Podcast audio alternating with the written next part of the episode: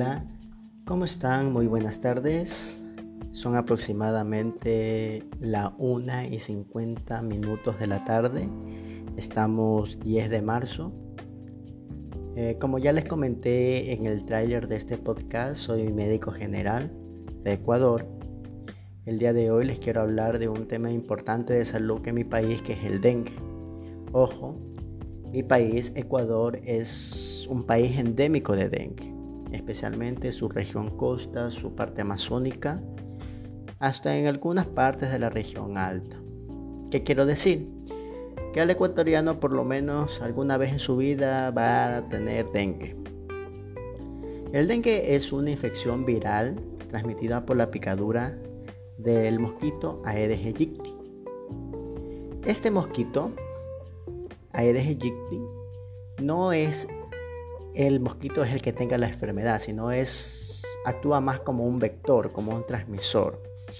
¿Qué quiere decir eso? Si hay una persona que tiene dengue y dicho mosquito va, pica, eh, absorbe esa sangre con virus del dengue, va donde otra persona sana y le pica, aproximadamente este, unos 4 o 7 días después va a producir síntomas y lo más probable es que se infecte de dengue. Hasta el momento hay cuatro serotipos de dengue ya conocidos. Tenemos el DEN 1, el DEN 2, el DEN 3 y DEN 4. El dengue es una enfermedad similar a la gripe, no tanto por la sintomatología que produce, sino que va a afectar a lactantes, niños pequeños, adultos y hasta embarazadas. La sintomatología aparecen de 3 a 14 días, con un promedio de 4 a 7 días después de la picadura efectuada. Ojo, como ya les comenté, el mosquito del género Aedes aegypti es un vector. Pero no solamente va a ser un vector, no va a ser un transmisor del dengue. También se lo conoce por ser un transmisor del chikungunya y del Zika. Bueno, en esto quiero hacer énfasis porque estas tres enfermedades virales tropicales son también, se han visto en mi país. Es muy común el dengue, pero también se ha visto chikungunya y en menores casos también se ha visto Zika. En sí, este, los síntomas que más van a aparecer en este caso del dengue, el más principal va a ser fiebre. La fiebre se la caracteriza por ser una fiebre muy alta, una fiebre rompehuesos porque es un malestar intenso. Eh, fiebres de 38, 39, 40, he llegado a ver pacientes con 41 grados centígrados de temperatura. Eh, los síntomas que más van a aparecer van a ser mialgias, altralgias y un síntoma característico que caracteriza el dengue de chikungunya y zika va a ser el dolor retrocular, el dolor detrás de los ojos.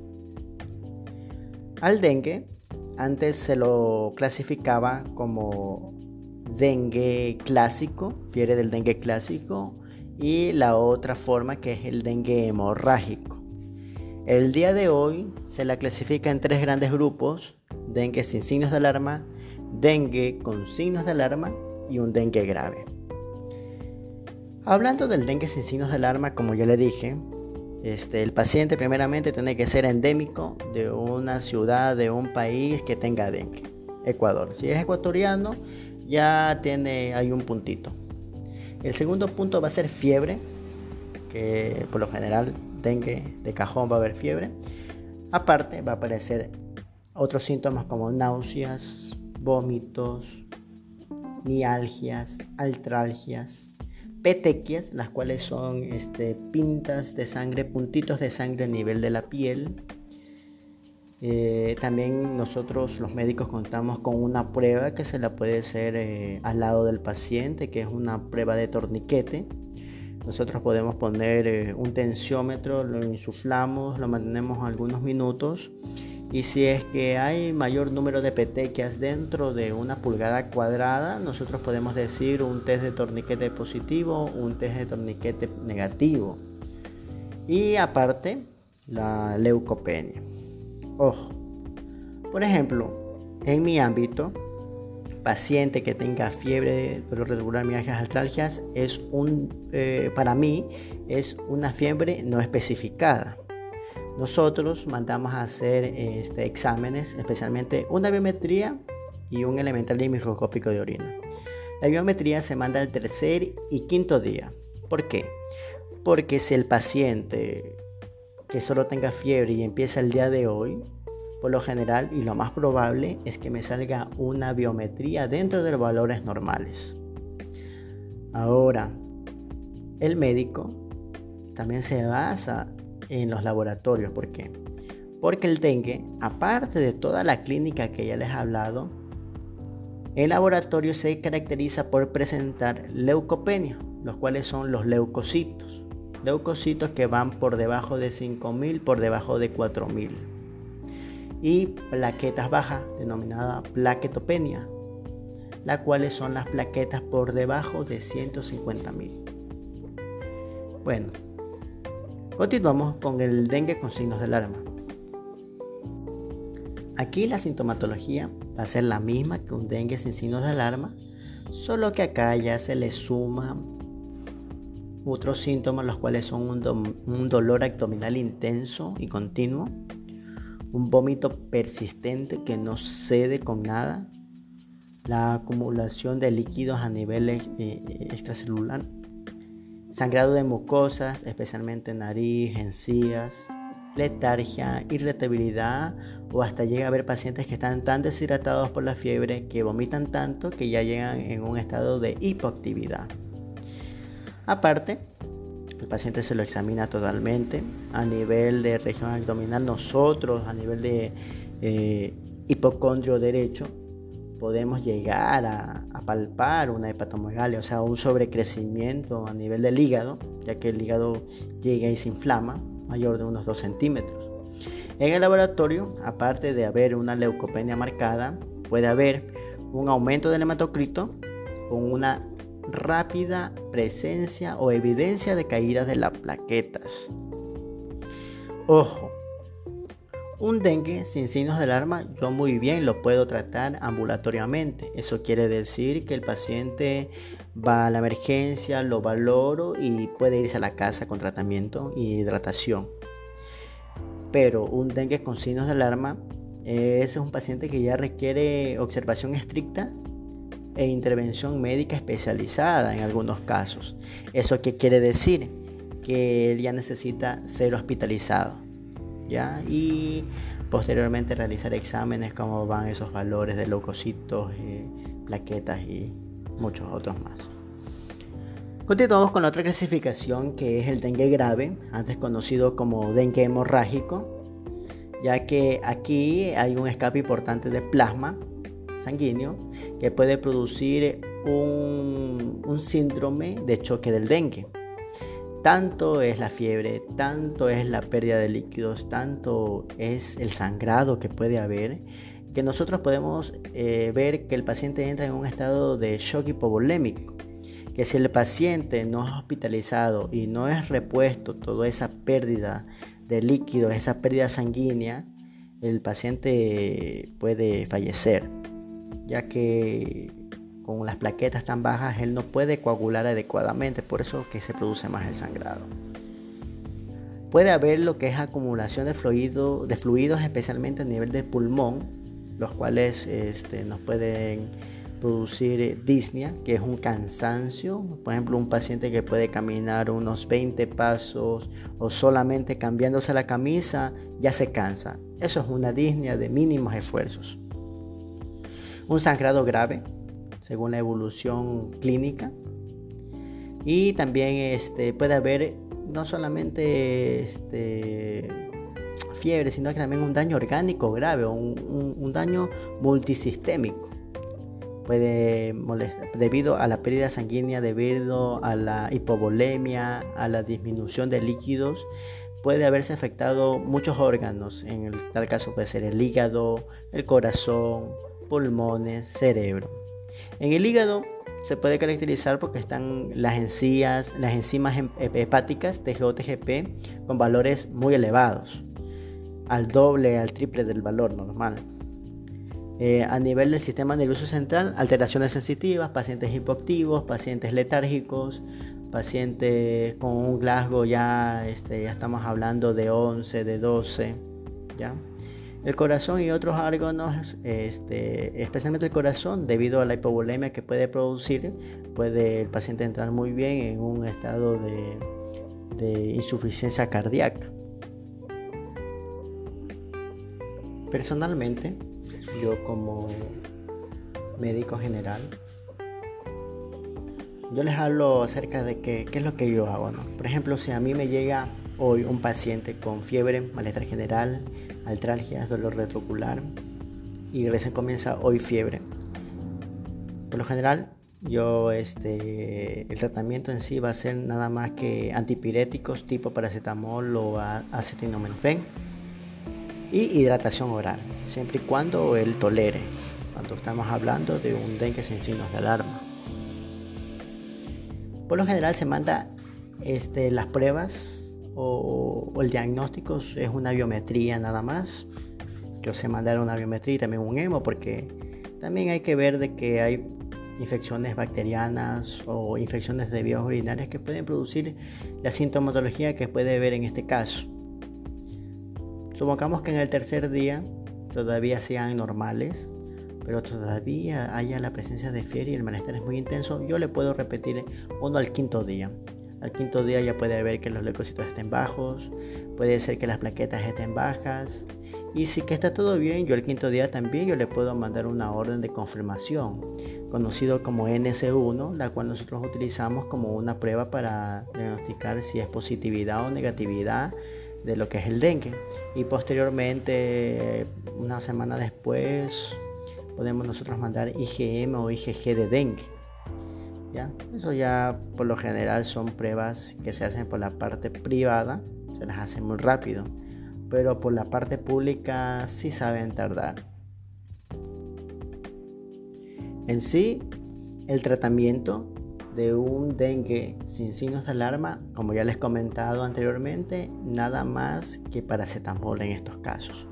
¿Por qué no se puede utilizar ibuprofeno o diclofenaco novalgina, en otros casos porque como en algunos pacientes pueden desencadenar un dengue con una eh, plaquetas disminuida, el paciente no va a coagular de una manera correcta. Entonces él, esas pastillas que eh, pueden producir sangrado, ya puede sangrar lo que es la mucosa intestinal, la mucosa gástrica, por lo cual nosotros podemos más empeorar el cuadro.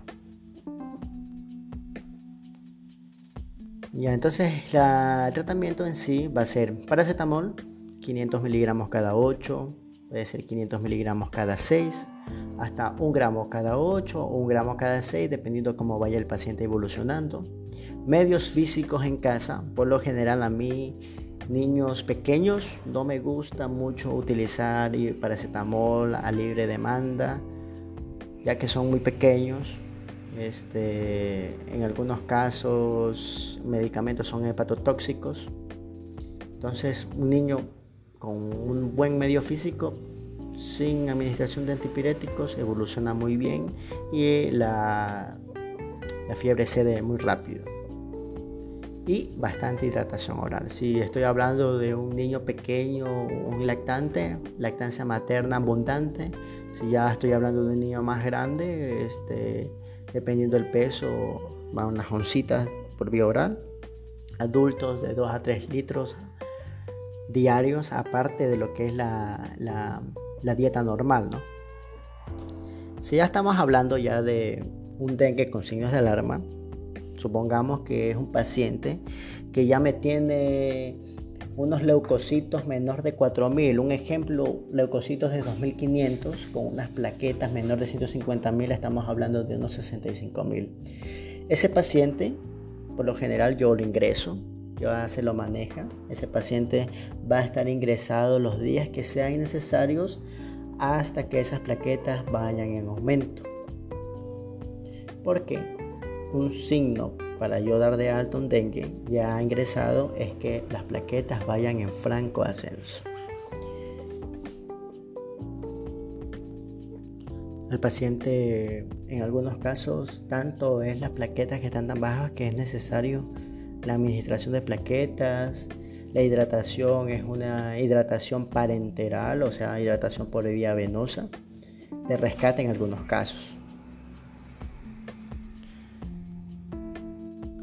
Ya este, asimismo, el dengue grave es un paciente que necesita ser hospitalizado, necesita ser valorado por un especialista. En este caso puede ser por parte de médico internista o epidemiología.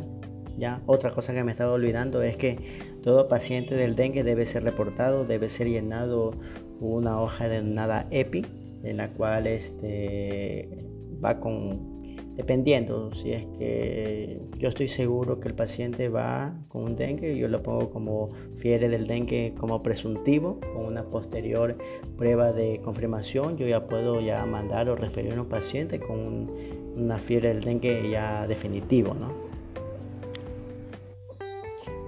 Eh, yo mientras estudiaba en la universidad tenía un mentor pediatra, el doctor Leopoldo Muñoz, que él siempre nos comentaba de que la hidratación va a depender, ¿no?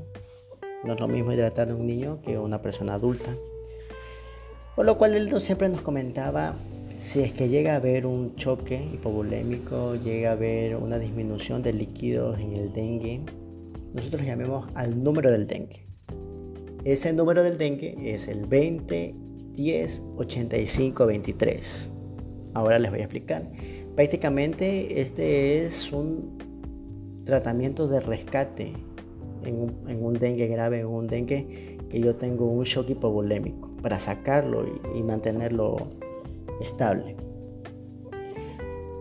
Comenzamos con 20, es 20 cc por kilo por tres veces y eso pasamos en una hora. Luego comenzamos con el 10, es 10 cc por kilo cada hora por tres veces en tres horas. Luego comenzamos con 85, que sería de 8 a 5 cc por kilo hora, pasar en 4 horas. Y continuamos con el 23, que es de 2 a 13 cc por kilo hora, y eso pasamos en 24 horas, ya sería su hidratación de mantenimiento. Llamando a este número y calculando dependiendo los kilos de que pese el paciente, nosotros podemos sacar a un paciente de un shock y mantenerlo estable hasta que llegue algún colega con una mayor experiencia. ¿no? Asimismo, este número puede ser utilizado para pacientes deshidratados, no solamente que tengan fiebre o pacientes que han mantenido bastantes vómitos, náuseas, diarreas y que estén con una deshidratación grave o moderada, se puede utilizar muy bien este número y los pacientes salen muy bien. Otras medidas de prevención que nosotros podemos evitar es que, por ejemplo, que yo tenga un familiar o yo conozco a una persona con dengue, eso no, pasa nada. Eso es una persona normal que nomás tiene ese virus, pero no, no es que con abrazarlo, con tocarlo, con besarlo ya usted se va a contagiar de dengue, no. Bueno, en tal caso de que compartan fluidos o secreciones o sangre, puede haber la infección. Pero por lo general la infección más conocida y la, y la, que más se produce es la transmisión por el mosquito. Este, por lo cual eh, lo que si yo tengo un familiar con dengue, primeramente yo al familiar tengo que ponerlo a dormir en la casa con toldo. ¿ya? Es más, todos en la casa tienen que estar durmiendo con toldo. Porque si ese paciente le pica un mosquito y ese mosquito le pica a un familiar sano, lo más probable es que le vaya a dar dengue. Este, tiene que ser eh, utilizar repelente tiene que utilizar eh, ropa clara, larga, que cubra extremidades, piernas. Eh, tienen que usar los protectores de las, en, las ventanas, en las puertas, los antimosquiteros. Asimismo, revisar en patios, dentro de la casa, floreros con agua, llantas con agua de lluvia, pozas, todo eso hay que ir eliminando. Una característica, es que se supone que el dengue solo se produce, solo, solo pone sus huevecillos en agua limpia. Pero yo he ido escuchando y me han comentado varios colegas de que ya el dengue ya, eh, se ha ido endurando y ya este, los huevecillos proliferan en agua estancada y sucia en algunos casos. Asimismo, cuando se hace el reporte de un presuntivo de dengue, eh, dicha ficha va a epidemiología, la cual es estudiada, revisada, y si es un caso positivo de dengue, por lo general, eh, epidemiología tiene la obligación de mandar a personal a fumigar toda la zona, toda la manzana alrededor de ese paciente. Eh, el mosquito por lo general se dice de que él 250, 500 metros no va más. Por lo cual eso más o menos una manzana, dos manzanas alrededor del paciente se realiza esa, esa medida preventiva. Por este motivo, este, como ya les dije anteriormente, eh, hay cuatro serotipos de, de, dengue conocidos.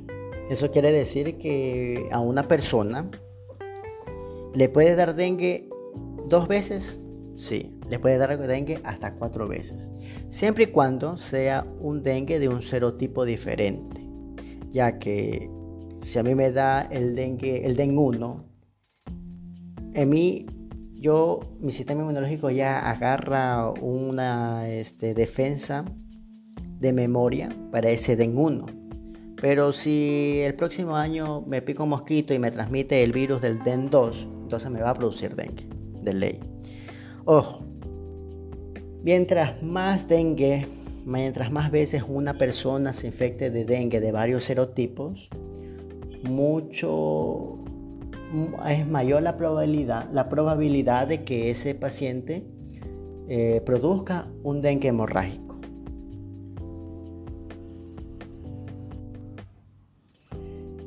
Por lo cual es muy importante de que el paciente, o sea, el médico educa al paciente de que lo bueno es la no automedicación, ya que eh, se ha visto algunos casos que dengue sin signos de alarma se convierten en un dengue con signos de alarma y asimismo comienzan a haber sangrado de, de mucosas y asimismo el paciente ha estado tomando diclofenaco, ibuprofeno y comienza a sangrar más y las pacientes, los pacientes no saben por qué. Entonces son cosas que, que el médico conoce, por lo cual se recomienda. Yo personalmente en este podcast, si me escucha una persona que no es médico, ¿qué es lo que yo le recomiendo? Solamente paracetamol. Si es tanta la fiebre, puedes tomar un gramo cada 6 horas y dependiendo cómo vayas evolucionando, siempre y cuando tienes que acudir a tu, a tu, a tu médico, ¿no? No es que vas a estar con el paracetamol y, y te olvidaste, no. Aquí en mi país sí he escuchado casos de que médicos, ya, personas profesionales en salud, lamentablemente han fallecido de dengue, ya, por lo cual este, hay que tener muy en cuenta, no, no es que por ser algo conocido no le vamos a prestar la debida importancia. Bueno, otra cosa este, que me estaba olvidando de comentarles ya, por ejemplo, ya un paciente que esté estable, ya hospitalizado con un dengue con signos de alarma o un dengue grave, cuando yo saber o cuando yo sé que ese paciente ya debe ser dado de alta. En primer lugar, por las plaquetas en franco ascenso, o sea, ya en aumento. Signos vitales estables, temperaturas dentro de los normales, frecuencia cardíaca dentro de lo normal, tensión arterial dentro de lo normal. Eh, a febril, por lo menos 24 a 48 horas y sin dar medicación alguna. Porque, ¿de qué me sirve de que el paciente esté a febril, pero yo le estoy dando paracetamol, paracetamol y el paracetamol no le va a dar fiebre? Y yo le dejo de dar y comienza otra vez con los picos febriles. Bueno, eso sería todo más o menos que yo les puedo compartir. Eh, hablar acerca de este tema. me dio, me dio la curiosidad, este, quería, quería hablar de este tema.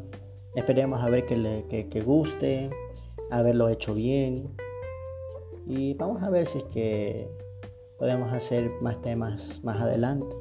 No solamente voy a hablar de medicina, también, no sé, tenía pensado, o sea, a mí yo soy una persona que le gusta los cuentos de, así, de terror, así. Entonces no he visto muchos, muchos podcasts o no, no, he visto muchos videos en YouTube de que hablen acerca de, de leyendas urbanas de Ecuador, ¿no? Entonces me gustaría hacer eso. Bueno, me despido. Muchas gracias por la atención. Chao.